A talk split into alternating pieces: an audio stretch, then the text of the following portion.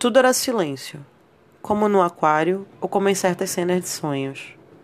Teríamos esperado algo mais apocalíptico, mas eles pareciam simples guardas.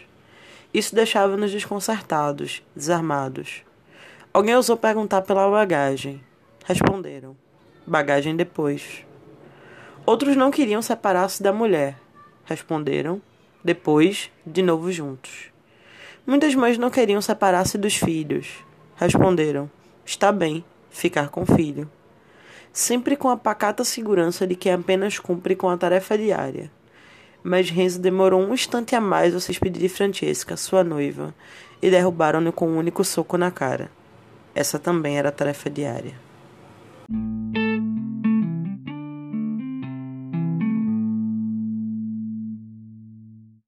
Oi todo mundo, meu nome é Elo e sejam bem-vindos ao Projeto Primo. É, no episódio de hoje, a gente vai continuar com o glossário de termos importantes que a gente começou no episódio anterior. Hoje vão ser mais dois termos, né, para completar os quatro que eu tinha comentado no episódio anterior. É, os termos de hoje, eles vão ser um pouquinho mais complexos, talvez. Pelo menos um deles eu vou me demorar um pouco mais para explicar. Assim como aconteceu no caso anterior, todos os termos e todas as fontes vão estar aqui embaixo tudo o que vocês precisarem pesquisar é só mandar uma mensagem ou ver aqui embaixo, todo na descrição, todos os links para os livros ou para os textos que eu falar. Vamos lá?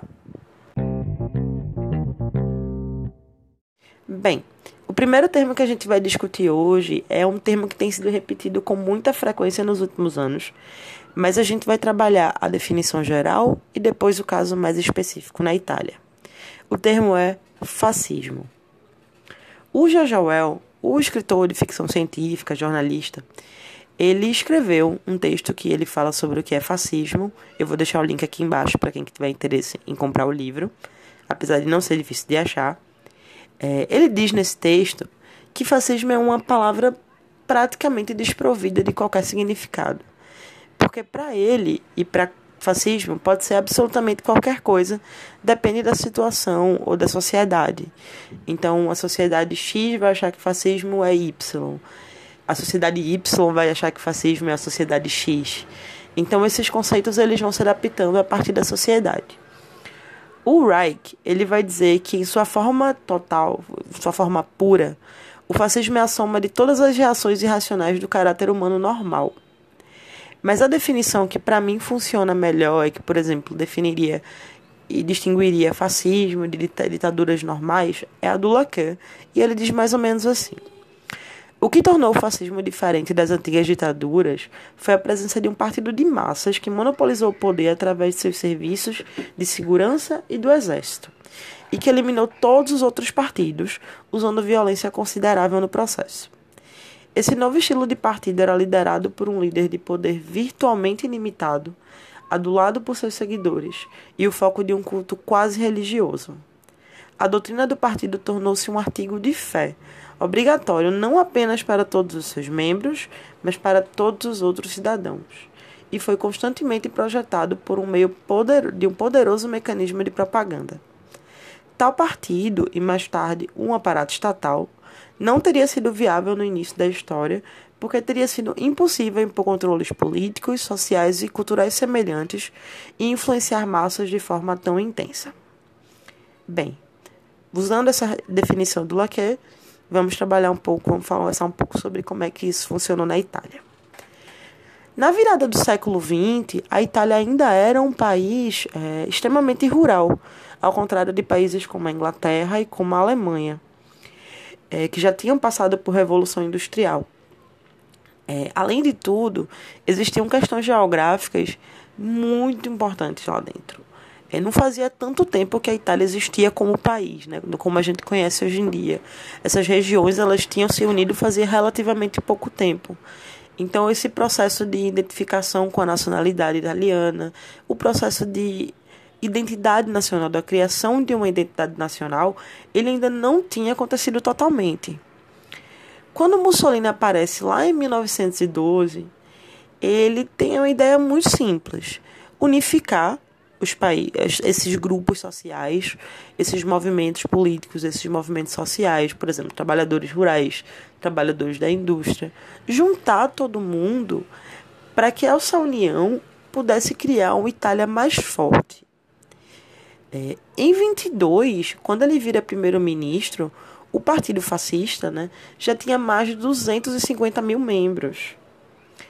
Aquele movimento ele fazia muito sentido, né? Gente, eles precisavam de uma, de uma Itália forte, é, depois, principalmente depois da Primeira Guerra Mundial. Isso era uma injeção de autoestima muito grande para um país que estava ainda na construção de um processo de identidade, né? Então aquilo me fazia todo sentido. É, só para a gente ter ideia, mais de um terço dos judeus italianos adultos, cerca de 10 mil judeus, é, inclusive, inclusive o Cesare, que era o pai do primo, eles eram membros desse partido fascista. Porque fazia todo sentido. Como eu comentei no episódio anterior, eles já estavam agregados à sociedade italiana e, como italianos, eles se sentiam no direito e na, quase na obrigação de se unir a esse partido em busca de uma Itália, Itália mais forte. Só que o que aconteceu foi que quanto mais poder Mussolini adquiria, né, aquela coisa do, do poder quase limitado, ele passou a se conectar com os movimentos totalitários que estavam acontecendo na Alemanha e nos outros países da Europa, os movimentos antissemitas. E a partir daí, em 1938 especificamente, ele cria as leis raciais contra os judeus. Então ele define o que é, que é judeu e o que é que não é. É por que, que essas pessoas eles não podem fazer parte da Itália? Porque eles não são italianos. Mesmo que já existissem registros de populações judaicas na Itália há dos, mais de 200 anos. Então ele cria essa ideia do que deve ser um italiano de verdade, exclui esses judeus e automaticamente exclui toda a população judaica que morava na Itália. Então eles são impedidos de fazer faculdade, eles têm que estudar em escolas específicas só para eles. E Mussolini vai modificando todo o esquema de sociedade que eles tinham dentro da Itália, né? Todo esse processo de adaptação que já tinha acontecido, Mussolini simplesmente quebra. E é a partir daí que a vida de Primo se transforma né, especificamente em 1938, não só a dele, mas por exemplo a da irmã dele que estava na escola e a dele que estava na faculdade, se transforma totalmente e é que ele vai procurar os movimentos rebeldes para se unir. Mas eu não vou falar muito sobre isso, porque vai ficar para um podcast um pouquinho mais na frente. Bem, o último termo é o termo lager. O, a palavra lager para nós, é, em português, ela seria traduzida como campo de trabalho e prisão. É, campo de prisão, na verdade. Primo ele não usava a tradução italiana de lager quando ele escrevia. Ele não, ele fazia questão de não usar. E essa escolha, ela foi feita inclusive por alguns dos tradutores de Primo, inclusive em português. É, o Marco Lucchesi, quando ele traduz a trégua, ele não traduz a palavra lager, ele mantém. E essa escolha dele era uma escolha extremamente política. Como assim? É, ele tinha aprendido alemão quando estava no campo de concentração, né, no lager. Então, para ele, existiam duas línguas. Existia o alemão, o German, e existia o Nazi German, que era o alemão nazista, uma língua própria. Uma língua que só se aprendia quando estava no campo. Uma língua que só se aprendia quando fazia parte dele e quando vivia ele de maneira intensa, como foi o caso dele. Então não fazia sentido para ele pegar uma palavra italiano e colocar dentro dos livros dele, quando na verdade essas palavras não faziam o menor sentido.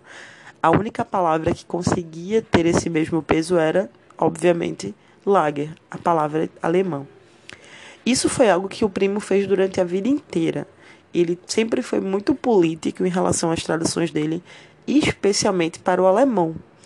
É, durante o processo de tradução de Ayrton Homem para o alemão, no final dos anos 50, início da década de 60, é, ele tinha diversas discussões com o próprio tradutor, alegando que o tradutor tentava refinar o texto dele e ele não queria que isso acontecesse. Ele queria que a obra dele fosse escrita e traduzida para o alemão em Nazi German. É, não fazia sentido para ele ser de outra maneira. Então a palavra Lager e o próprio conceito desse Nazi German, ele vai ser importantíssimo durante toda a obra e sempre que a gente lê Prima em algum momento, a gente vai ver a palavra Lager em algum lugar.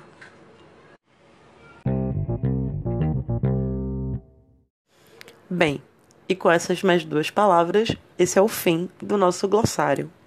Com essas quatro palavras, as duas do episódio anterior e as duas de hoje, a gente já consegue ter mais ou menos um panorama quase que histórico mesmo de quem foi Primo, de como a obra dele vai ser vista. A partir do próximo episódio, a gente vai falar um pouco sobre a vida dele, de mais ou menos da infância até os 25 anos, para depois a gente chegar efetivamente nas obras dele quando ele já tinha 25, o momento de deportação. Então, bem, como eu disse, é só um pequeno resumo muito simplista dessas coisas todas que a gente precisa saber. Não tinha como ficar horas e horas falando sobre fascismo ou sobre Lager, enfim. Eu até já escrevi sobre isso, mas eu não podia simplesmente pegar meu artigo e ler inteiro para vocês.